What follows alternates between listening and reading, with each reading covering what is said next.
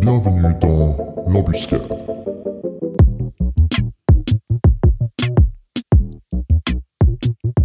Alors, nous voilà dans un nouvel épisode de l'embuscade. Bienvenue Nico, comment tu vas? Bah, ça va bien et toi? Merci Céline pour l'invitation. Merci. Ouais, bah, vu les circonstances actuelles, c'est vrai que ça change un peu. Bah, tu es justement venu pour nous parler de ça. Est-ce que tu peux nous parler un peu de ce que tu as fait comme études, ce que tu fais comme boulot et bah, pourquoi tu es venu nous parler de- du coronavirus aujourd'hui? Alors, je suis biologiste de formation. J'ai fait un master en neurosciences à l'Université de Lausanne, ensuite un doctorat en neurosciences à l'Université de Genève. Puis j'ai travaillé deux ans dans la recherche clinique en oncologie à Berne. Et là, depuis deux ans, je suis euh, ce qu'on appelle Medical Scientific Liaison dans une entreprise pharmaceutique. Donc euh, c'est un poste euh, qui n'est pas un poste de vente, c'est un poste de lien scientifique entre euh, l'entreprise pharmaceutique, les nouvelles données, la recherche qui s'y fait et euh, les, professeurs chefs de service universitaires euh, avec lesquels j'ai des discussions scientifiques sur les données, sur les besoins des patients, etc. etc. Ok, donc pas mal de connaissances et techniques, euh, et, enfin médicales, donc du coup techniques. Euh, tu dois un peu faire la liaison justement entre euh, le monde des médecins et le monde de la recherche ou les clients? Enfin les clients, c'est-à-dire les patients. Non, alors justement, euh, moi j'ai comme interlocuteur vraiment les, chefs de service universitaires et puis l'idée c'est de leur présenter euh, les molécules qu'on a dans le pipeline, euh, les, les études cliniques en cours ou terminées et puis discuter vraiment avec eux les mécanismes d'action des différentes molécules qu'on a, les besoins des patients s'il y en a ou euh, l'entreprise pharmaceutique peut éventuellement amener de la connaissance et puis des solutions pour les patients. Euh, donc ça c'est un peu mon travail. Donc je fais pas de vente, pas de, pas de commerce, euh, je parle que de la science. Cool. Euh, bah écoute, je t'avoue que c'est c'est un peu aussi pour ça que, que tu es là. Euh, on est en pleine période de confinement avec ce- le coronavirus, enfin, le Covid-19. Est-ce que toi, tu as vu un changement dans ton boulot? Est-ce que vous vous êtes réorienté? Est-ce que vous avez eu des changements de priorité? Enfin, est-ce que tu as eu des, des gros changements par rapport à ce que tu as fait ou ce que tu as étudié qui t'aident à voir un peu la situation actuelle? Alors, alors, clairement, euh, le, le- le job a changé pour une grosse partie. Pour une autre partie, non, parce que la pharma, c'est quelque chose qui, tourne toujours. euh, on- les patients ont toujours besoin de médicaments. Euh, donc, on continue de produire, on continue de faire de la recherche, on continue euh, de, trouver des nouvelles, des nouvelles options thérapeutiques. Par contre, moi, ce qui a changé, c'est que j'ai dû me former par rapport à ce virus et puis aux patients qui prennent notre molécule, parce que faut savoir qu'on, pour ce qui, en ce qui me concerne, on, a un immunomodulateur, donc euh, les patients qu'on traite euh, sont immunosupprimés. Donc il y a eu beaucoup de questions qui sont arrivées euh, de, de la part des patients, de la part des médecins, parce qu'évidemment le virus est inconnu, les interactions sont inconnues, on ne sait pas comment, qui réagit à, ce virus et puis s'il faut arrêter les, les traitements. Donc il y a eu beaucoup, on a reçu beaucoup de formations internes. Au niveau scientifique, moi c'est clair, je m'informe toujours tous les jours en fait sur les dernières avancées euh, par rapport à ce virus. Et puis euh, Quand tu dis euh, immunosuppresseur, il me semble, enfin, sans être un expert, mais en ayant un peu de connaissance, c'est quand tu n'as aucun système immunitaire, donc tu n'as aucun moyen de défense contre les virus, c'est ça? Presque. Alors ça c'est certains cas de patients en oncologie par exemple euh, auxquels on, on supprime le système immunitaire euh, parce qu'ils ont des, lymphomes ou des cancers des, cellules du système immunitaire. Euh, nous, dans notre cas, c'est plus on a un, inhibiteur d'une molécule inflammatoire. Donc ça veut dire que c'est des gens qui, en, thé- en théorie, auront une réaction inflammatoire qui sera moindre euh, par rapport à quelqu'un de non traité. Donc euh, euh, s'il y a quand même une immunosuppression, maintenant ce qui est assez, euh, assez intéressant, c'est de, par exemple, on a, on a vu chez ces patients-là qui, qui seraient atteints du Covid, c'est des gens qui seront atteints moins gravement parce que euh, le Covid-19, le, le SARS-CoV-2, en fait, il crée une réaction immunitaire importante, ce qui fait que les gens doivent être admis aux soins intensifs. Et donc le fait d'avoir un système immunitaire qui est moins efficace, dans les premiers temps de la maladie, c'est des gens qui vont l'attraper euh, probablement euh, comme les autres, mais par contre, euh, il y a des gens qui font des réponses immunitaires moins, moins importantes et donc moins de complications. Ça, c'était le côté, euh, le deuxième effet qui se coule d'être euh, immunosupprimé. Ok, euh, en fait, bah, c'est assez intéressant parce que, bah, comme t'en parles, il y, a- des gens qui sont plus à risque d'attraper ça euh, que d'autres. On a entendu beaucoup de choses. Est-ce que- est-ce qu'on est un peu d'accord sur les qui est-ce qui est à risque, qui est-ce qui est pas à risque? Il y en a qui sont apparemment plus à risque, mais qui après sont plus safe. Euh, j'ai même entendu l'un des trucs les plus fous que j'ai entendu là récemment. Enfin, fou. C'est que les fumeurs avaient des meilleures chances de résister à ça. Donc, euh, est-ce qu'on est a un consensus un peu sur tout euh, ce qui est de, des gens qui vont l'attraper et pourquoi? Alors, il y, y a vraiment deux aspects. Il y a, premièrement, le risque de l'attraper. Alors là, il faut qu'on soit clair, euh, c'est un virus.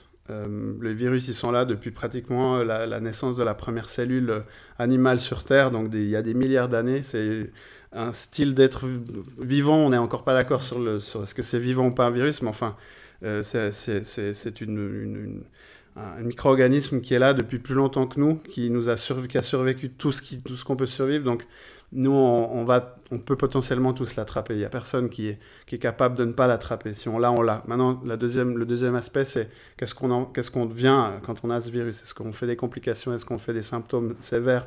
Là, ce qu'on observe, c'est qu'on voit toutes les personnes qui ont des comorbidités type euh, diabète, type euh, obésité, euh, insuffisance rénale, insuffisance hépatique, j'en oublie peut-être. Mais comment ça se fait qu'il y ait, euh, à cause d'autres maladies, parce que c'est surtout quelque chose de respiratoire, si j'ai bien compris, euh, comment ça se fait que, par exemple, un, diabète, qui a, enfin, euh, de ce que je comprends, n'a rien à voir avec les poumons, te rend plus sensible à cette maladie? Alors, c'est encore des suppositions, parce qu'on ne sait pas vraiment. On, suit beaucoup les cas chinois, parce que c'est ceux qui ont plus de recul. Les Italiens commencent à sortir des, publications intéressantes. Mais ce qu'on voit, typiquement, tu parlais du diabète. Alors déjà, c'est des gens plus fragiles. Euh, de manière générale, leur corps se bat et se défend contre d'autres choses. Donc, euh, c'est des gens qui potentiellement vont moins bien réagir, parce que pour l'instant, on n'a pas de traitement. Donc, euh, les gens qui sortent des soins intensifs, c'est des gens qui sont, sont sortis d'eux-mêmes. C'est qu'on a juste aidé leur situation, on les a empêchés de mourir, mais c'est leur système immunitaire qui a fait le job. Donc, donc c'est des gens qui sont déjà qui partent avec un, handicap. Le système immunitaire, c'est pas la priorité forcément pour un virus. Maintenant, dans le cas de l'obésité, par exemple, euh, c'est des gens qui vont avoir plus de problèmes respiratoires de base, parce qu'il y a beaucoup de graisse dans les tissus euh, du système euh, respiratoire. Donc, c'est aussi des gens, quand il faut les intuber, ben, le, respirateur doit a un boulot beaucoup plus difficile parce qu'il y a une masse à, déplacer. On sait aussi que le virus, il rentre dans les cellules. Ça, c'est un petit peu technique, mais je vais, essayer d'éviter d'être trop, trop brutal. temps tant que c'est c'est plus ou moins clair. Le virus, pour rentrer dans une cellule, celui-là, euh, le, le SARS-CoV-2, en fait, il, utilise, il se lie à un récepteur de l'enzyme de conversion de l'angiotensine 2. C'est un récepteur qui est présent surtout dans l'épithélium respiratoire, donc dans les, dans, les, dans les alvéoles pulmonaires, dans le cerveau. Et on se rend compte qu'il y a des gens, quand ils prennent leurs médicaments contre l'hypertension ou contre le diabète, vont avoir un, ce récepteur-là va être surexprimé, donc plus présent. Donc c'est aussi potentiellement une, une raison euh, pour lesquelles ces gens-là sont plus à risque d'attraper le virus, parce que ce virus, en fait, va pas pouvoir entrer dans n'importe quel type de cellule, mais seulement dans les cellules qui expriment ce récepteur-là. Donc ça, c'est pour ça que c'est un, virus respiratoire. Tu m'arrêtes si je suis totalement faux, mais est-ce que c'est pour ça que les fumeurs, quand ils fument, ils remplissent leurs cellules avec plus de fumée et du coup il y a moins de place pour le Covid S'il te plaît, dis-moi que j'ai raison. ça- cette théorie euh, m'a l'air géniale. ça, ça, ça, ça a l'air sympa, mais euh, c'est- ça va être difficile à prouver. Non, la nicotine, c'est vrai que je- je- j'ai entendu ça aussi. Je suis pas sûr de, de moi parce que c'est, il y a beaucoup d'hypothèses. hein. Encore une fois, on connaît rien de ce virus, donc euh, tout ce qu'on observe, en fait, on, voit dans la littérature beaucoup de cases. euh, donc c'est des cas par cas qui sont décrits, et puis on observe des choses. Voilà, donc on va dire, ah, il y a un enfant de moins de 10 ans qui a été qui est décédé. On va avoir euh, une personne de 90 ans qui qui s'en sort très bien. Et, tout ça, ça, ça remplit en fait l'espace de l'information.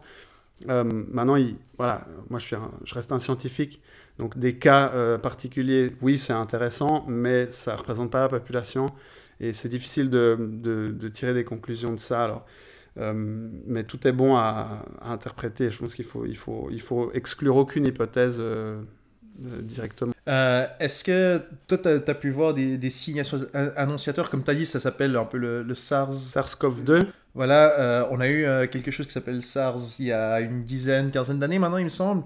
Euh, Est-ce que toi, tu as, eu, as pu voir des maladies, euh, enfin des virus qui se sont propagés récemment, plus ou moins, euh, et euh, qui, te permettent d'imaginer un peu ce qui va se passer par la suite, de voir comment ça se propage et d'analyser en fait euh, ce qui se passe maintenant par rapport à ce qui s'est passé par le passé Alors c'est clair que là on a, on a un gros avantage par rapport à par exemple Ebola qui était qui bon c'était pas une pandémie mais ça ça a quand même inquiété un peu tout le monde. C'est un virus qu'on connaissait mais dont la propagation rapide était inconnue. Euh, là on a un avantage euh, par rapport à celui-là par exemple où le SIDA qui a été la dernière pandémie en fait euh, majeure c'était ce virus-là qu'on connaissait pas du tout. Là, on a un avantage parce qu'il y a eu le SARS-CoV-1, donc c'était le virus qui a déclenché le- cette épidémie de ce qu'on appelle le SARS, le syndrome, respiratoire aigu. Et ça, bah, c'est quasiment le même virus. Donc, on, on a vu comment il se comportait. Maintenant, il faut savoir que ça prend la recherche pour le vaccin, elle, elle vient d'aboutir. Donc, tu parlais d'il y a 10 ans, je ne me rappelle plus les dates, mais c'est à peu près le temps qu'il faut pour avoir un vaccin efficace euh, et testé et de- sur le- avec lequel on a du recul. euh, et qu'on peut administrer à l'entier de la population. Donc, euh, Et c'est c'est quoi en fait euh, Parce que moi, je, maintenant, je me suis habitué à dire euh, Covid-19 ou le coronavirus, mais pourquoi Covid-19 ou SARS-CoV-2 Alors le Covid-19, en fait, c'est la maladie. On a nommé les professionnels de la santé ont appelé la maladie liée au SARS-CoV-2, qui est le nom, le petit nom sexy du virus. Euh, donc c'est le virus du syndrome respiratoire aigu, coronavirus numéro 2, puisque c'est le deuxième type. Donc le coronavirus, c'est une famille de virus. C'est comme euh, euh, les mammifères, si on voulait remettre ça à la place de, de l'homme. Et puis dans, ces, dans cette famille-là de virus, il y en a, il y en a des centaines de coronavirus, dont le virus du rhume, par exemple. D'accord. Euh, je trouve intéressant parce que tu parlais de vitesse de, propagation. Euh, J'ai lu quelque part sans, pouvoir citer de source ou quoi que ce soit, mais euh, comme quoi la, vitesse de propagation, en fait, c'est assez important si, si elle est trop rapide, en fait, un virus n'a pas la possibilité de se propager, en fait. Que ça, ça a l'air un peu contre-intuitif, mais qu'un virus qui se propage plus lentement, ou surtout, comme on voit maintenant, les gens peuvent avoir les symptômes, enfin peuvent être asymptomatiques, justement, euh, on se rend compte qu'en fait, c'est mieux pour qu'une grippe soit moins rapide, en fait. Est-ce que tu peux confirmer ou euh, affirmer? Ouais, alors, euh, bah, là encore une fois, c'est le côté scientifique qui va parler. Si on, pense à du darwinisme tout simple, de- de- d'évolution euh, d'espèces, alors si on admet que, que le virus est une espèce vivante, son, son simple but à lui, c'est de se reproduire. Un peu comme nous, un peu comme... vraiment, si on, on parle purement, purement de théorie biologie. Donc, ce virus-là, euh, son intérêt, c'est d'infecter un maximum de gens, euh, de ne pas les tuer en ayant le temps de se reproduire, euh, en utilisant, parce que le virus en fait utilise nos cellules pour se reproduire. C'est nos cellules qui seront l'usine à virus en fait à un moment donné. Donc s'il nous tue, comme par exemple l'Ebola, c'est un virus un peu moins, un peu moins adapté parce que c'est un virus qui tue rapidement. Du coup, une personne. Alors par contre, voilà, c'est- là où je rejoins ta question, c'est que on a un chiffre un peu, euh, nous c'est un peu technique, mais le chiffre R0 dans une, épi- une épidémie, c'est le nombre de, personnes qu'une personne infectée peut contaminer. En gros, c'est un chiffre qui permet de voir à quel point le, virus est, euh, euh, pathogène, enfin pathogène et, viral s'il a, il a une, autre, capacité épidémiologique. Donc euh, ce SARS-CoV-2, il est entre 2 et 3 personnes. Euh, et puis on a euh, la rougeole, par exemple, c'est 18. Donc euh, ça veut dire que la rougeole est beaucoup, pratiquement euh, 9 fois plus... euh, Virulente. Pas virulente, mais disons, à, à une capacité de- de- de- d'infection euh, 9 fois supérieure au SARS-CoV-2. Donc la vitesse, elle est importante, mais ce qui est aussi important, c'est la pathogénicité, le nombre de, de faits, le nombre de symptômes qu'on va avoir. Si on a des, un virus, un neurovirus par exemple, qui va s'atta- s'attaquer au système nerveux central, on va mourir assez vite. On va avoir la peine à survivre à des, modifications importantes et à des, symptômes euh, importants. Donc ce virus-là, en fait, il est, lent, effectivement, il est, insidieux parce que euh, on peut être asympt- asymptomatique en étant porteur, ce qui fait que ben, on va, on va, pas aller consulter un médecin, on va pas se plaindre de symptômes, mais on est très contagieux. Donc en l'occurrence, un peu moins contagieux que la rougeole, si on, prend, garde cet exemple, parce qu'on part, du principe que vu la stabilité du virus dans l'aérosol, vu sa stabilité euh, sur des surfaces, euh, vu le type des cellules qui, euh, comment ils se propagent, on a trouvé dans les selles par exemple, mais on a aussi testé chez des modèles animaux que voilà, la transmission fécale est moins efficace que celle aérienne en aérosol par exemple. Donc tous, tous ces éléments-là vont entrer en compte pour savoir si, si ce virus-là, on va dire, euh, est efficace ou pas. Mais c'est vrai que la vitesse de propagation, si ça va trop vite, on va aussi le détecter plus vite, on va l'étudier plus vite, on va... euh, mais ce qui est important, c'est de garder les gens en vie. Un virus qui tue directement, c'est un mauvais virus pour, pour, pour son but. Ok, on va, on va partir du principe que chaque virus a un but dans la vie et que c'est son objectif. Euh, est-ce que toi, tu, tu voyais des signes annonciateurs En fait, à quel moment est-ce que tu t'es dit, euh, enfin, t'as as probablement une meilleure, une meilleure opinion que, que les gens euh, dans la population normale, mais à quel moment est-ce que tu t'es dit, ok, ça, ça a l'air d'être un truc sérieux, quoi, ça, va être plus. Parce que je t'avoue que moi, il y a encore, on va dire, un mois, je pensais que le lundi, j'allais retourner au travail, puis ça avéré que le vendredi, on nous a annoncé que plus personne allait travailler. Euh, est-ce que toi, tu l'as vu déjà, comment ça se passait en Chine, au Wuhan? Ou est-ce que tu as vu des, des, des signes qui t'ont fait penser que ça allait être plus sérieux que ce que l'ensemble de la population pensait ici? Bon, je n'ai ben, pas de boule de, de cristal, mais c'est vrai que l'Italie, ça a été quelque chose qui m'a fait je savais qu'on allait, on allait tous la voir, on ça allait nous passer par-dessus. Voilà, parce que moi déjà avec l'Italie, euh, je pensais que bon, bah, c'est l'Italie, c'est un endroit sur Terre où ça s'est passé, pas de chance quoi. Mais... En fait, la distance est très importante. À partir du moment où on repère les mêmes symptômes et puis on séquence en fait le génome de ce virus et puis qu'on se rend compte que c'est le même avec une distance aussi grande, c'est qu'en fait il est déjà partout. Et ça, c'est ça, c'est quelque chose qui est, qui est important. Aujourd'hui même, on, avec, je crois, l'autopsie chez les Américains, on se rend compte que les premiers décès liés au coronavirus étaient fin janvier. C'est-à-dire qu'on pense potentiellement que ce virus, il circule dans le monde depuis, depuis tout cet hiver, en fait. Euh, avec une, idée raisonnable de se dire que peut-être qu'il a changé entre deux, peut-être qu'il a, il y a eu des facteurs qui ont fait qu'il s'est plus, euh, s'est plus exprimé chez, des populations données.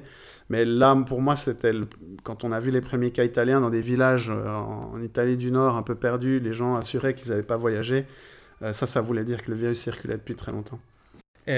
Comment ça se fait? Tu penses que ça a été l'Italie? Je t'avoue que j'ai entendu pas mal de, de, théories qui expliquaient pourquoi c'était en Italie, mais surtout avec, tu peux te dire que les, les, gens en Chine ont un mode de vie très différent du nôtre. L'Italie, c'est au final très très proche de chez nous, puis on se dit qu'on a un peu la même culture au final. Comment ça se fait que chez eux, ça soit propagé aussi rapidement euh, que nous, à 200, 300 km, pas du tout? Alors, il y, a plusieurs hypothèses qui peuvent expliquer ça. Déjà, le mode de vie des gens. Euh, alors tu parlais de la Chine et de leur mode de vie spécial, c'est vrai que la densité de population est grande, voilà, ils ont des grands marchés avec des animaux vivants euh, les uns sur les autres, c'est un super incubateur. Maintenant, la, transition à l'homme, c'est un, autre sujet, mais disons, euh, l'Italie, par rapport à l'Allemagne, peut-être, c'est aussi un pays qui est, moins densément peuplé. Euh, donc il y a une densité de population qui fait que voilà, les, les gens sont très proches. Le, les Italiens, c'est pas des gens qui ont une énorme distance sociale, c'est des gens qui se touchent beaucoup, qui parlent avec les mains, qui, qui sont, qui ont peut-être aussi une, une façon d'être de, de, un tout petit peu plus proches les uns des autres que nous. Et puis, bah, je pense le tourisme euh, voilà, chinois, il y a beaucoup de Chinois aussi qui travaillent dans les usines en Italie du Nord. Euh, donc beaucoup de gens ont fait les allers-retours. et puis, bah, ces paquebots vénitiens. voilà, c'est des choses qui l'Italie, alors c'est pas forcément le propre de l'Italie d'être un pays touristique, il y en a plein d'autres.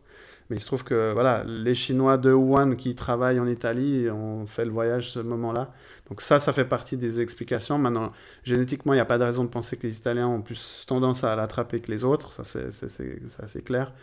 Euh, donc je dirais c'est plus des, des facteurs socio-économiques euh, qui, qui, vont faire que voilà, l'Italie, ça, ça, a été le premier, euh, le premier point en Europe pour l'épidémie, pour ouais. tu parlais de, bah, du Wuhan avec, euh, qui est un incubateur avec tous ces animaux qui sont empilés les uns sur les autres. Euh, est-ce que c'est tous les virus qui partent d'un animal ou la majorité ou est-ce que pas Non, pas nécessairement. Les coronavirus, oui. Les coronavirus, c'est une famille de virus qui sont principalement des zoovirus, c'est des virus qui sont chez les animaux. Maintenant, le saut d'espèces, c'est des mutations euh, au hasard. Donc, plus le virus peut se multiplier. dans chaque multiplication virale, il y a des potentielles mutations qui pour la plupart ne font rien, ne confèrent au virus aucun avantage, aucun inconvénient. Et c'est le hasard, en fait, euh, dans le nombre qui fait que euh, la, potentialité d'avoir de conférer un gène de résistance ou un gène qui permet de s'accrocher à des cellules euh, de mammifères humains, c'est du hasard. Tu parlais de mutation, c'est de là que ça vient le Covid-1 et Covid-2 Enfin, ou le nouveau Covid? Voilà, le SARS-CoV-1, entre le SARS-CoV-1 et le SARS-CoV-2, il y a une différence de séquence dans, dans, dans le code génétique du virus. Euh, ça, c'est des mutations qui se passent tout le temps euh, entre les virus. Mais voilà, le monde, euh, la vie et la biologie sont assez bien faites pour que la plupart du temps, ces mutations sont dites silencieuses. Donc, ça, encore une fois, ça, ça, ne, ça ne, ne, change pas les propriétés du virus. Maintenant, ça arrive parce que le virus, encore une fois, il cherche à survivre. Donc, dès qu'une mutation confère un avantage, donc il peut aller dans une nouvelle espèce qui va moins bien se défendre, eh ben, c'est ce virus-là, cette souche-là, cette variante-là qui va survivre et se multiplier. Euh, c'est vraiment du darwinisme. Encore une fois, c'est très simple euh, sur le concept. Et bah, c'est vrai qu'on parle darwinisme, du coup, si je le prends euh, au, point de vue où, euh, le, comme tu as dit, le virus veut survivre, en fait, le, but c'est de se procréer, c'est, euh, est-ce qu'il n'y a pas le risque que plus, en fait, je sais bien que c'est un, raccourci qui est bien sûr faux, mais plus on le traite, plus il va se répandre et plus il va changer, non? Alors le, traitement chez le virus, c'est pas comme l'antibiotique chez la bactérie. Euh, le, un antiviral, ça va être un- une molécule qui va aller se fixer et, inhiber une enzyme en fait euh, qui sert au virus à se multiplier. Donc euh, on va simplement l'empêcher de, de- de- se multiplier, tandis que la bactérie, elle va pouvoir faire des mutations et des résistances aux antibiotiques parce que c'est un organisme un tout petit peu plus complexe. Mais le virus, a priori, quand on a un vaccin pour la souche, qu'on a une cible qui est bien établie, qui, qui varie peu, euh, en principe, on peut être immunisé facilement. On peut, et puis, alors, ça, si je parle de vaccin, mais si je parle juste d'antiviral, euh, dès qu'on a identifié une cible, en fait, on empêche le virus de se répliquer, puis et ça s'arrête là. Euh, maintenant, les mutations, elles arrivent. La grippe saisonnière, c'est un, super exemple. Chaque année, il faut refaire un vaccin. C'est jamais le même parce que le temps que le virus tourne autour de la planète, il va muter, il va trouver des cibles, euh, il va changer ses protéines de surface qui le rendent un, non, non sensible au vaccin, en fait, aux anticorps qu'on aura produits avec le vaccin. Je, je que tu, parles de la, grippe. Euh, je me demandais en fait c'est quoi, parce que j'ai eu aussi, entendu des gens qui disaient, mais euh, au final, euh, ça tue moins que la grippe pour l'instant que chaque année. Euh, je ne sais pas où, en sont les chiffres, mais euh, qu'est-ce qui change en fait entre ce Covid-19, euh, enfin SARS-CoV-2 et euh, la grippe euh, traditionnelle? Et pourquoi est-ce que celui-ci est beaucoup plus dangereux en fait au final? Enfin, pourquoi est-ce qu'on on prend des, mesures beaucoup plus extrêmes que pour la grippe Alors, c'est- clairement euh, la différence entre les mesures, euh, c'est parce qu'on ne le connaît pas. Donc, le SARS-CoV-2, c'est un virus qu'on n'a jamais vu, que la, recherche n'a pas étudié, qu'on on a euh, trois mois d'avance, on va dire, sur la, recherche, sur les, malades qui tombent aujourd'hui. Les gens qui tombent aujourd'hui malades ont trois mois de recherche pour les aider, ce qui est, ce qui est rien du tout. Euh, L'influenza, c'est un virus qu'on connaît bien, euh, on connaît les mutations, on sait qu'en Australie, quand euh, c'est l'hiver, nous, on va attraper la même souche, donc on peut faire le vaccin à partir de la souche australienne. En général, ça marche très bien. Donc, on a un vaccin. Les mesures, elles sont vraiment... Dans, le cas d'un virus, encore une fois, un virus, c'est pas quelque chose qu'on peut, peut détruire, en fait, si on n'a pas un médicament. On peut juste soigner les symptômes des gens et aider le système immunitaire à se défendre. Euh, euh, si on n'a pas de vaccin, euh, c'est compliqué, c'est très compliqué. Donc, la grippe tue plus, bah, il y a plus de gens qui sont infectés aussi parce qu'on ne prend pas de mesures de distanciation sociale. On voit des gens qui éternuent, dans les mains, qui crachent à l'arrêt de bus. Voilà, c'est- clairement aujourd'hui, on se rend compte de ce que c'est un virus parce qu'on avait oublié ce que c'était.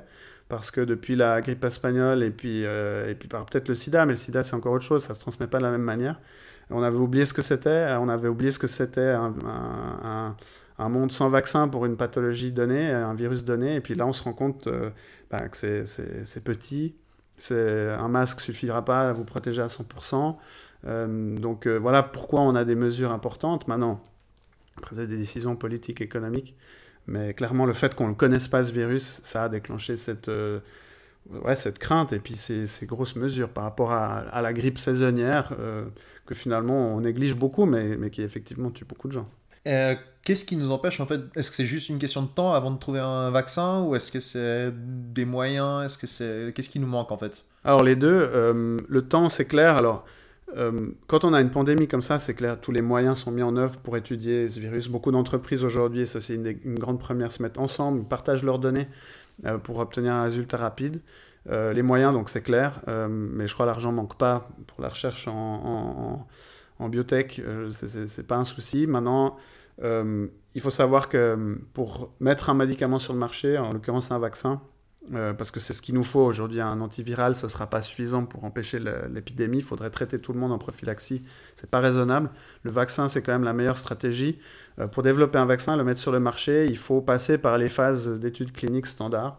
On ne peut pas mettre un médicament sur le marché sans, savoir, sans avoir un recul sur les effets secondaires à court et à long terme. On doit tester ça sur une population saine, puis une population de patients euh, restreinte, ensuite augmenter le nombre de patients, ainsi de suite, ainsi de suite. Chaque fois faire les analyses statistiques. Ça prend du temps. Normalement, euh, on va dire qu'un vaccin standard, c'est entre 2 et 5 ans de recherche pour avoir l'indication et l'autorisation de commercialisation. Euh, dans des cas comme ça, on l'a vu aussi pour Ebola, on, est entre 12 et 18 mois. c'est assez raisonnable. Mais, euh, mais ça, c'est déjà une, manière accélérée de faire les choses, ce qui comporte aussi un risque. Parce qu'il faut bien se rendre compte qu'il y a beaucoup de médicaments dont on ne connaît pas les effets secondaires sur une, deux, trois, voire cinq ans. il peut y avoir des effets secondaires qui sont à plus long terme, qui se détectent. Donc ça, c'est un des gros freins en fait pour la recherche sur un vaccin. Déjà, il faut des données. Je pense qu'on a, on a tardé un petit peu à avoir les informations chinoises. Euh, si on avait eu la séquence du virus euh, en décembre, euh, voire en novembre, on, aurait clairement 2-3 mois d'avance, ce qui nous aurait amené à avoir un vaccin probablement à l'automne. Donc ça, c'est quelque chose qui a retardé le temps, les moyens, le moyen, les, moyens qu'on a, mais, mais aujourd'hui, c'est quand même des raisons, on va dire, éthiques, commerciales, on ne peut pas mettre une molécule sur le marché et le donner aux gens sans l'avoir testé. C'est, On le fait avec aucun médicament, il n'y a aucune raison que ce vaccin soit fait différemment et qu'on passe les garde-fous euh, sous prétexte qu'il y a euh, tant de personnes infectées dans le monde. Donc tu vois aucun, aucun scénario où euh, on, va accepter de mettre un médicament... Enfin, il y a un moment où tu fais le calcul, quoi. Tu dis si, si on le met deux mois plus tôt sur le marché, peut-être bien que ça va tuer quelques personnes, mais que ça pourrait en sauver des millions en plus il y a, y a, zéro euh, discussion qui se font euh, à ce niveau-là. A priori, comme, comme on le fait aujourd'hui, c'est pas acceptable. 18 euh, mois, c'est déjà une solution accélérée. Aucun médicament aujourd'hui d'une n'importe quelle industrie pharmaceutique pour n'importe quelle maladie serait mis sur le marché en, aussi, en un temps aussi court. Ce serait inacceptable. Aucune commission d'éthique accepterait ça. Et dans le cadre de la Suisse, Suisse Medic accepterait non plus pas ce, ce programme euh, d'essais cliniques. Du coup, tu arrives, à, bon, assez rapidement, mais à, me prendre euh, sur le, chemin, en fait, quand tu veux lancer un nouveau médicament sur le marché, donc tu, tu commences, tu fais les recherches, et ensuite, enfin, d'où est-ce que tu commences quoi? Alors, il y a la préclinique, euh, ça c'est tout ce qui est en laboratoire, donc a priori sur des animaux des, ou des cellules, on a des, des molécules qui, qui sont intéressantes dans un domaine thérapeutique donné. Euh, donc ça, c'est fait du in vitro. Ensuite, on passe in vivo. Tout ça, c'est bien in joli. Vitro, in vivo, ah In vitro, c'est vraiment... Euh, c'est pas dans un organisme. C'est par exemple si on cherche un... Euh, je sais pas, le système clé-serrure d'un ligand à son récepteur, par exemple le ponstant. on sait que le récepteur à la douleur, quand on a mal à la tête, c'est un tel, un tel on va cibler, on va essayer de, voir qu'est-ce qu'on pourrait utiliser comme molécule pour bloquer ce récepteur pendant un, un, mal de tête, par exemple. Euh, donc on va le tester sur des cellules qu'on va extraire, qu'on va faire pousser euh, in vitro. Donc c'est le in vitro, dès qu'on passe sur un organisme entier, euh, pour voir justement s'il y a des effets secondaires, si, si parce qu'une cellule isolée dans une boîte de pétri, c'est pas tout à fait la même chose qu'un cerveau entier, par exemple. Donc on va, on va faire passer du in vitro in vivo de cette manière-là, mais on reste chez l'animal. Ensuite, on a ce qu'on appelle la phase 1. Phase 1, c'est en principe, à part en oncologie, c'est un petit peu différent. Euh, on va donner le traitement à des, à des patients sains. Donc, euh, si on parle d'un vaccin, on va le tester sur des gens qui ne sont pas malades. Ça, c'est la phase 1. Là, on vérifie évidemment euh, juste les effets secondaires. Donc là, il n'y a pas d'efficacité puisque ce pas des gens atteints. on va par contre, dans le cas d'un vaccin, on va tester les anticorps, faire des, analyses sérologiques pour voir si le patient, le sujet développe des anticorps. Et puis dans un deuxième temps, on va passer en phase 2. Phase 2, on va prendre une poignée de gens, c'est entre 20 et 60 personnes euh, atteintes d'une maladie donnée, pour lesquelles on va tester maintenant un premier... Un premier on va faire une première image de la, du potentiel effet thérapeutique. On va toujours suivre les effets secondaires, parce qu'en général, c'est des gens euh, qui vont durer plus longtemps dans l'étude. Euh, et puis ensuite, on va passer phase 3. Phase 3, ça peut être quelques milliers de personnes où euh, là, on va vraiment euh, tester un maximum de gens. En général, les gens de la phase 2 vont rester dans la phase 3, ce qui nous permet d'avoir euh, une vision à plus long terme de gens qui sont traités peut-être sur une année, deux ans, trois ans. Puis la phase 4, c'est après la commercialisation, et ça, c'est ce que ce qu'on on a tendance à oublier parfois, c'est les effets secondaires dans, dans, la population donnée. Donc ça, ça peut être 10-20 ans après la commercialisation. les médecins sont tenus de rapporter les effets secondaires aux entreprises pharmaceutiques, aux autorités de santé pour éventuellement retirer un médicament qui serait, euh, qui serait dangereux. Euh. Donc ça prend tout ça, euh, ça peut prendre 5-10 ans. Ok, ouais, c'est assez intéressant. Et si on continue un peu dans le, domaine des, médecins, j'aime bien la position que tu as parce que tu n'es ni un médecin, ni dans les ventes purement, donc tu as, aussi le côté technique. Est-ce que toi, sans pouvoir donner une réponse finale, parce que je pense qu'au moment où on se trouve, personne ne peut donner une réponse finale, mais comment ça se fait que notre système de santé euh, s'est retrouvé un peu comme ça du jour au lendemain, mais n'était pas prêt en fait pour ce genre de situation. On n'arrive pas à imaginer que c'était une possibilité que ça arrive un jour? Non, je pense qu'on est toujours prêt d'ailleurs. L'armée, la protection civile, ils ont des, des, des, des schémas de, de, type pandémie, type catastrophe naturelle, où là on doit mettre en, moyen, en, mettre en œuvre des moyens colossaux pour, de, santé. Euh, déjà, on ne savait pas. Euh, bah, la Chine a très peu communiqué au début, donc euh, on avait juste les Italiens qui, voyaient leur service de soins intensifs regorger de gens. C'est clair, normalement, bah, je ne sais pas si on pense aux chuves, il y a, une vingtaine, une cinquantaine de lits de, de près, euh, parce qu'en général ça suffit, parce qu'en général les gens qui vont en soins intensifs, euh, c'est des gens en phase terminale, c'est des gens accidentés de la route, c'est vraiment des choses déjà relativement graves. On a un bon système de santé, en principe on s'en sort euh, plus ou moins dans beaucoup de situations sans devoir aller aux soins intensifs. Donc après l'admission aux hôpitaux, je crois que voilà, c'est une grippe. à partir du moment où on a juste de la fièvre, des myalgies et puis de la toux, ça sert à rien d'aller à l'hôpital. Euh, mais par contre, à l'hôpital, ce qu'on a vu, c'est vraiment les cas graves. Et ça, on l'a probablement sous-estimé. On ne savait pas qu'il y en aurait autant. Maintenant, il faut savoir qu'en Suisse, on a quand même bien. On était prêts. Je crois qu'il n'y a aucun hôpital qui était vraiment sursaturé contrairement à l'Italie, aux États-Unis aujourd'hui, mais c'est des systèmes de santé bien différents. Non, c'est sûr que de, de, ce que je connais en plus euh, du système suisse, on, s'en sort très bien. C'était même plus à un niveau mondial même, mais, mais c'est vrai que c'est intéressant de voir que dépend les pays, on n'était pas du tout prêt, et puis d'autres, euh, ça va encore. On s'en tire pas trop mal. Euh, on, on, a parlé un peu de confinement. Toi, tu étais pro-confinement, contre le confinement? Est-ce que ton, ton point de vue a changé depuis le début?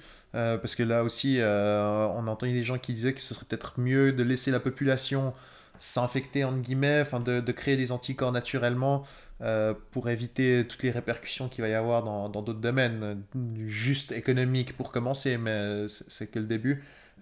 où est-ce que tu te situais? Où est-ce que tu as changé de position là-dessus? Comment ça, tu vois ça? Alors moi, moi je, je, je l'ai toujours vu avec les deux regards que j'ai. Donc un, le biologiste, le, le scientifique. Alors c'est clair, si on veut, euh, d'un point de vue scientifique, si on veut euh, enrayer une épidémie comme ça, il faut juste s'arrêter de bouger, s'arrêter de se voir. Donc c'est un confinement ultra strict. Euh, parce que biologiquement, le virus, il n'est pas dans l'air. le seul vecteur du virus, c'est l'être humain. Donc plus on se voit, plus on se touche, plus on se parle, plus on, est en contact, plus on va se le passer et plus il aura de chances de, de se multiplier, etc. Donc d'un point de vue biologique, le confinement, c'est la seule solution, en fait, euh, si on veut éviter euh, que les gens soient malades. Maintenant, évidemment, euh, c'est pas un monde fermé, euh, c'est pas un modèle mathématique. Il y a la vie, il y a des gens qui travaillent. Donc, de, ce point de vue-là, l'immunité collective semble être une bonne idée. Maintenant, encore une fois, on n'avait pas de recul. On ne sait pas si les gens font des anticorps. On ne savait pas si ces anticorps étaient neutralisants.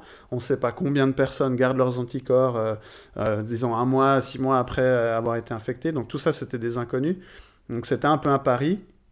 Euh, je crois qu'il n'y a que les Suédois qui, ont fait ça comme ça, sauf erreur. Euh, d'autres pays comme la Corée du Sud, eux, ils ont plutôt suivi les gens dès le début, mais ils les ont ultra confinés. C'est-à-dire que euh, les gens qui étaient malades, pour autant qu'on le sache, ils ne sortaient pas de chez eux le temps que, leurs symptômes disparaissent ou qu'on sache qu'il n'y ait plus de charge virale. Donc euh, ma réponse est un peu entre les deux, c'est-à-dire que je pense que j'aimerais... Déjà, j'aurais pas voulu être à la place du, Conseil fédéral, parce que c'est des décisions pas évidentes, euh, il y a beaucoup de pression dans tous les sens. Donc euh, du point de vue scientifique, le confinement c'est très bien, d'un point de vue économique c'est dangereux, on le voit aujourd'hui. Mais encore une fois, sans vaccin, sans connaître le virus, il n'y a pas de solution miracle. L'immunité, alors aujourd'hui on a une première étude genevoise qui nous montre 5% euh, de patients euh, qui ont des anticorps contre le, SARS-CoV-2. Maintenant, moi, je n'ai pas trouvé les informations de savoir s'ils étaient neutralisants, savoir s'ils sont efficaces.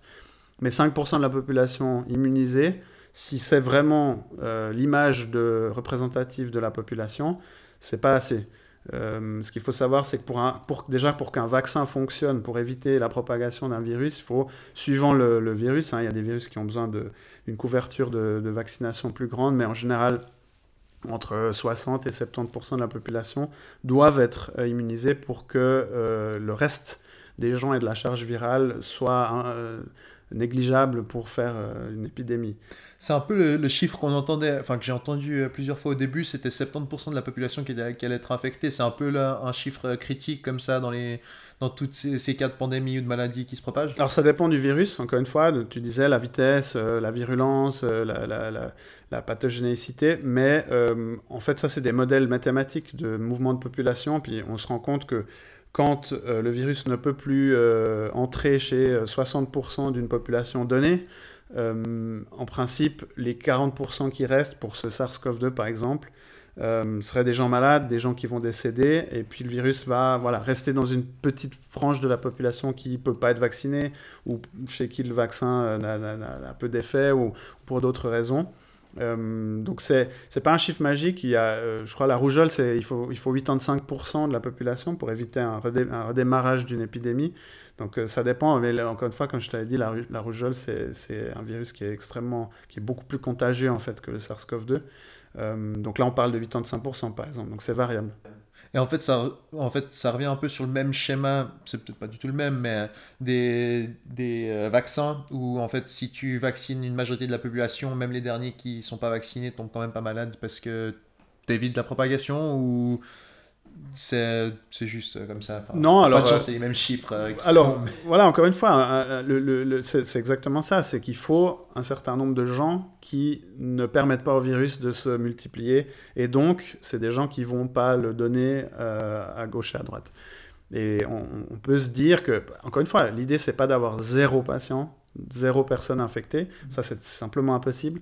Par contre, pour éviter d'avoir une épidémie, voire une pandémie, il faut, euh, en général, ça encore une fois, c'est des modèles mathématiques, donc euh, peut-être c'est pas tout à fait juste, mais en gros, euh, si 60% de la population ne permet pas à ce virus de se multiplier, en principe, on n'a pas d'épidémie, on aura des gens malades évidemment, mais ces gens-là vont soit décéder très vite, soit ou, vont simplement juste pouvoir être confinés et, ne pas transmettre le virus. Donc c'est pour ça qu'on parle d'immunité collective dans ce cas-là. Euh, j'ai trouvé intéressant tout à l'heure, on a, on a mentionné plusieurs fois, et c'est peut-être pas ton domaine précisément, mais euh, la communication avec l'information qu'on n'a pas eu de la part de la Chine forcément assez rapidement, euh, et aussi toute la, première part, enfin la première vague de, j'ai pas envie de dire fake news, mais toutes ces informations qu'on entendait, peut-être pas sur les, les, moyens de communication officiels de, l'État, mais que ce soit les réseaux sociaux, des gens, des ondises et compagnie.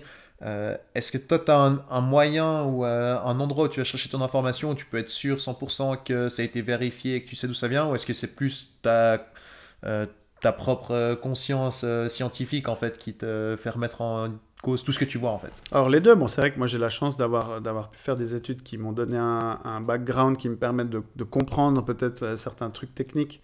donc j'arrive quand même à me faire une idée de, de, d'une information.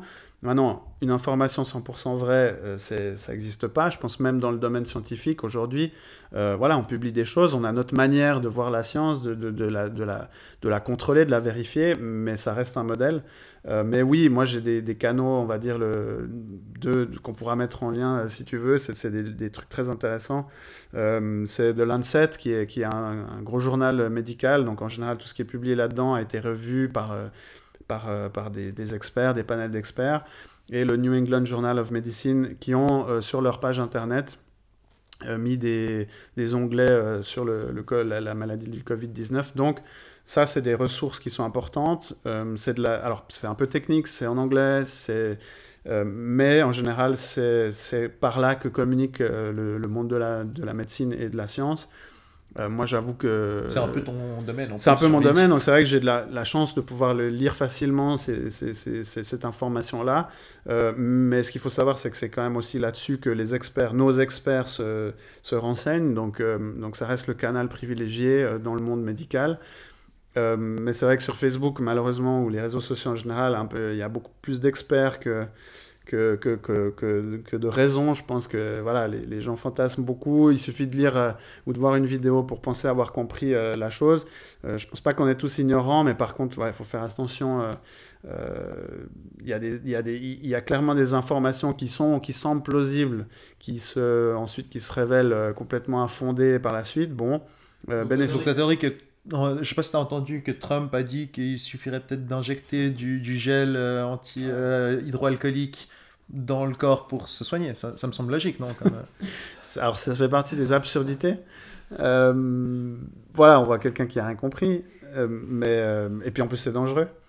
Euh, mais, euh, mais typiquement, ce genre d'information, voilà, voilà, ça vient d'un président, euh, c'est relayé par les gros médias. On peut se dire, waouh, pourquoi pas Donc malheureusement, il y a des gens qui tombent là-dedans, mais je dirais pas que c'est parce qu'ils sont stupides, c'est juste parce qu'ils ont peut-être pas le, background, pas la formation. On peut pas en vouloir à quelqu'un qui travaille dans le monde de la finance de pas comprendre la virologie d'un point de vue poussé. Je pense que euh, c'est pour ça qu'il y a des gens qui peuvent expliquer les choses, c'est pour ça qu'il y a des gens euh, chez qui on peut chercher l'information. Il faut, faire attention. Euh, mais je, peux- concevoir, moi, moi si je regarde des émissions de géopolitique, j'avoue qu'on peut me faire gober n'importe quoi. Donc je peux comprendre la, situation de- des gens aujourd'hui sur quelque chose dont on a beaucoup d'informations qui viennent dans tous les sens. Mais voilà, il y a des revues scientifiques, médicales, euh, qui sont une bonne source, euh, qui sont mises à jour, qui sont corrigées. euh, et là-dessus, aujourd'hui, bah, la Chine est une formidable source parce qu'ils ont plus de recul que nous. Et, je lis tous les matins des, articles des cas chinois, maintenant italiens, américains, puisqu'ils sont touchés aussi. Donc ça, c'est deux, deux sources qui sont pour moi fiables. Même si, encore une fois, je répète, voilà, c'est de la science, c'est de la biologie, c'est de la médecine. On ne peut pas être sûr à 100%. Comment est-ce que toi tu vois, enfin, sans que ça- euh, là c'est plus du tout scientifique, mais euh, est-ce que tu vois des, gros- des gros changements qui vont arriver après le, corona, quand nos modes de vie vont reprendre plus ou moins normalement, mais je pense qu'il va y avoir des changements euh, assez importants. Je pense, bah, rien que pour, euh, pour moi, moins pour toi, mais le, télétravail, on, travaille depuis la maison et plus, de, plus depuis le travail. Est-ce que toi tu vois des changements comme ça qui, euh, qui t'ont frappé, qui, ont qui sont déjà apparus maintenant, ou pas forcément, ou des choses qui, qui pourraient beaucoup changer? Alors, d'un point de vue épidémiologique, je pense que les gens ont pris conscience de, on va dire, de la, euh, du côté vicieux du virus, parce qu'on le voit pas, on le sent pas. euh, euh, il- voilà, on voit des gens qui portent des masques, on voit des gens qui se lavent les mains dix fois par jour. Je pense que, j'espère qu'il y a des gens qui plus de gens qui éternueront dans leur coude et plus dans leurs mains. Euh, J'espère que les parents arrêteront de dire aux enfants euh, mets la main euh, avant de tousser, parce que finalement c'est des mauvais réflexes. J'espère voir des gens qui crachent moins dans la rue, là où il y a des, des, des, des- dans des lieux publics. Donc ça, je pense c'est des choses qui vont changer parce que les gens ont eu peur en fait. Et la peur parfois c'est quelque chose qui nous fait prendre conscience de, certains comportements à risque. Donc ça, j'espère que ça va changer. Maintenant, voilà, tu parlais du télétravail. Effectivement, je crois que les gens ont réalisé qu'on peut travailler, on peut faire fonctionner un petit bout de l'économie euh, en télétravail en évitant que les gens euh, prennent leur voiture euh, ou l'avion ou, d'autres moyens de transport pour aller au travail. Peut-être que ça va générer des nouvelles vocations de, de- et de mères au, foyer, peut-être qu'ils vont pouvoir concilier plus facilement aussi les enfants le soir avec le boulot. mais, je, mais je pense, ouais, effectivement, après on voit dans certaines entreprises qui ont eu un temps d'avance, le télétravail étant quelque chose de déjà euh, fréquent, euh, c'est des gens qui ont très peu changé leur manière de travailler. Et puis, euh, et puis donc ça, ça, je pense que ça va changer. La manière de consommer, peut-être, ça c'est ce, que tous les ce dont tous les agriculteurs rêvent, c'est que les gens aillent de nouveau à la ferme et continuent à... Ça, je ne sais pas, Alors, je ne suis pas un expert non plus du tout. On croise les doigts, on mais croise les doigts, mais c'est vrai que Migrocop, on reste, on fait toujours la queue devant la COP et la Migros. Euh, mais peut-être, voilà, peut-être, en tout cas, moi, je, vois à quel point on peut, on peut tous changer quelque chose et ça nous a pas finalement autant impacté que ça. Je crois que ce qui a impacté les gens, c'est de, de plus voir, de rester à la maison. Euh, mais leur, leur habitude de consommation et de travail, peut-être. À mon avis, elles ont changé un petit peu quand même, parce qu'en fait, c'est juste qu'on se dépense moins. Et euh, je me suis fait la, la remarque l'autre jour, mais en fait, on mange moins. Personnellement, en tout cas. hein, mais c'est clair que je fais beaucoup moins de sport qu'avant, du coup, on, mange moins. Euh, je pense qu'il y a pas mal de choses comme ça où on se rend pas compte encore maintenant, mais on pourrait être euh, pris, de, pris de court quand euh, tout ça, ça reprend, on va dire, normalement. Disons, l'homme a, une mémoire un peu courte parfois, mais et puis encore une fois, la dernière pandémie c'était le SIDA, c'était pas du tout la même chose. Donc encore une fois, on a tous découvert quelque chose. Si, si dans six mois il devait y avoir une deuxième vague, je pense que les gens d'eux-mêmes prendraient les mesures euh, adéquates et probablement qu'on arriverait à, à éviter euh, la même, le même type de catastrophe. À une échelle similaire, la- le dernier épisode, est-ce que c'était. Enfin, j'ai entendu, dire la, la grippe espagnole dans les années 1920, il me semble, si, euh, ou par là. Est-ce que c'est le, le dernier grand, la- le dernier grand virus à cette échelle qu'on a eu? Euh, oui, en- dans, les, dans les pandémies, euh, il y a la grippe espagnole, le sida, et puis... euh, Mais le sida, c'était. oh, enfin, sans être un expert, je n'étais pas encore né au moment où ça avait commencé, mais euh, c'était où ça touchait beaucoup moins de personnes quand ça même. touchait euh, beaucoup moins de personnes, mais, mais, ça faisait plus peur. au sens, au sens euh, où on l'a décrit comme pandémie, l'OMS avait déc- décrété la, la, le- le- J'aurais peut-être pandémie. dû commencer par là. Alors, c'est quoi la définition d'une pandémie? Alors, pandémie, ben, pan- selon l'OMS Voilà, c'est selon l'OMS, c'est une définition, donc on peut, on peut, on peut la discuter. Euh, c'est la, la- voilà, l'entité officielle qui définit ça. Euh, euh, donc la pandémie, pan, ça veut dire global. Donc euh, pandémie, c'est que tous les continents sont touchés, sauf erreur. Et puis voilà, et je ne sais pas s'il y a une- il y, a une question de nombre. Il faut vraiment que ça, ça traverse les continents. Sinon, on parle d'épidémie. Euh, donc la pandémie, bah, il y a la grippe saisonnière qui est une pandémie, mais qui est considérée comme pandémie, on va dire classique, euh, puisqu'on la maîtrise plus ou moins, puisqu'on la connaît, mais ça reste une pandémie. Donc la grippe saisonnière, influenza est une pandémie. Euh, L'OMS avait décrété aussi le sida et la grippe espagnole. Donc d'autres, bah, y il y avait Ebola, mais ça a été plus une épidémie, ça n'a pas touché tous les continents.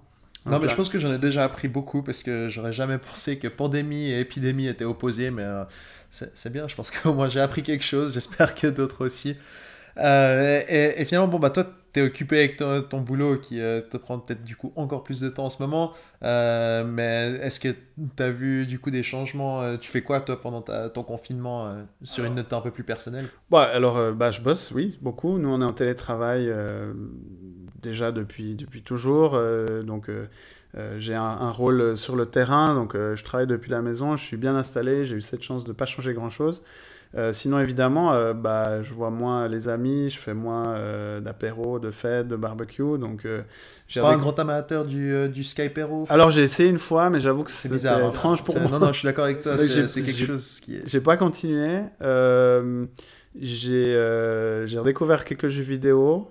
Euh, je fais de la musique, donc euh, la guitare c'est pas mal. Euh, bon, il fait trop beau pour, pour, faire la guitare dedans, mais c'est. c'est- Donc voilà, j'ai regardé quelques séries de plus. j'ai- j'ai- Donc voilà, rien. Si, rien- si tu devais recommander pour ta pandémie un livre, une série Alors je lis pas trop à part des trucs scientifiques, donc c'est pas très Non, excitant. alors, un, un livre à partager. Bon, alors tant pis. Mais un une, film, série, une série. ouais, alors j'ai beaucoup, j'ai regardé la, j'ai dévoré la dernière saison d'Ozarks et euh, j'ai commencé Better Call Saul euh, hier, donc ça, ça m'a l'air pas mal. On est, plus ou moins dans les mêmes registres. euh, entre toi, euh, Loïc le colocataire et moi, on est plus ou moins sur les mêmes choses. Bah écoute, je crois que c'est plus ou moins, on a plus ou moins tout couvert. Merci pour toutes ces, infos que tu as partagées avec nous. J'espère que ça peut aider certains.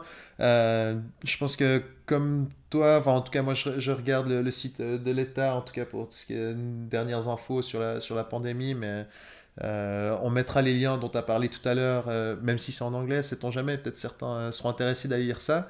Bah, est-ce que toi, tu... Bah, peut-être ça. Comment est-ce que tu vois que ça se termine? Enfin, dans combien de temps Est-ce qu'on a un numéro 3 de SARS-CoV-3 Alors j'espère pas, j'espère que le virus n'a pas le temps de muter si vite, encore une fois on n'en sait rien. J'avoue que je, j'espère que potentiellement il y aura une deuxième vague si, si on suit le modèle. Euh, Le modèle qui est... le modèle qui est celui de l'immunité collective. Euh, si vraiment on n'est que 5 à 10% d'avoir eu la, la maladie et potentiellement des anticorps euh, protecteurs, ça va être euh, difficile d'éviter une deuxième vague lorsqu'on aura sorti tout le monde, il y aura encore des gens malades, il y aura encore des gens porteurs. Et du coup, euh, j'espère que cette deuxième vague, on, on va peu ou pas la voir. Euh, et puis, euh, euh, ouais, je, je, je pense qu'on va s'en sortir. Je pense qu'on va s'en sortir. La, la, nature est bien faite. On va dire c'est qu'un virus. Maintenant, on sait ce que c'est. On est en train de faire un vaccin. Dès qu'on a le vaccin, il, va, il va falloir se vacciner. Je sais qu'il y a des gens qui, qui aiment pas trop cette idée-là. Ça reste un débat, ça reste une discussion, mais c'est une mesure efficace jusqu'à présent. Donc voilà, d'ici un vaccin, je pense que ça va être, il y aura, ça va pas être comme avant. Je pense qu'on peut pas. Euh, maintenant, euh, voilà, les gens vont travailler, les gens vont, euh, les enfants iront à l'école. moi, je me pose plus de questions sur les vacances, sur les grands, les grands mouvements de population entre les continents. Je ne sais pas si c'est très, si c'est très raisonnable, sachant que des pays sont encore en, retard, disons, par rapport à l'épidémie. On voit les États-Unis, par exemple, ça a commencé bien plus tard. Maintenant, ils sont allés très rapidement dans, une, dans une situation catastrophique, donc peut-être ça va aussi diminuer plus rapidement. Mais, euh, mais je, disons, je pense que l'année prochaine, on devrait, on devrait pouvoir oublier tout ce qu'on est en train de vivre, vivre aujourd'hui, tout en gardant en tête que si ça revient, voilà, maintenant on a des bons réflexes, on sait quoi faire, on sait comment le faire. Et euh, je pense euh, au niveau politique, au niveau population, on devrait, on devrait euh, avoir un impact moindre. Ok, bah écoute, ça, ça fait plaisir de voir que tu es plutôt optimiste parce que t'en connais plus que, moi, en tout cas, ça c'est sûr, et probablement que, beaucoup d'autres personnes.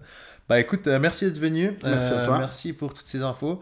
J'espère que je peux te faire revenir quand euh, il n'y a pas de pandémie qui va et que tu peux nous parler de quelque chose de, bon, un peu plus joyeux, c'est ton jamais. Mais, Avec grand plaisir. Mais tu reviens quand tu veux. Bah je te remercie et je te dis à la prochaine. Merci, ciao et portez-vous bien. Yes, merci bien. Ciao, ciao.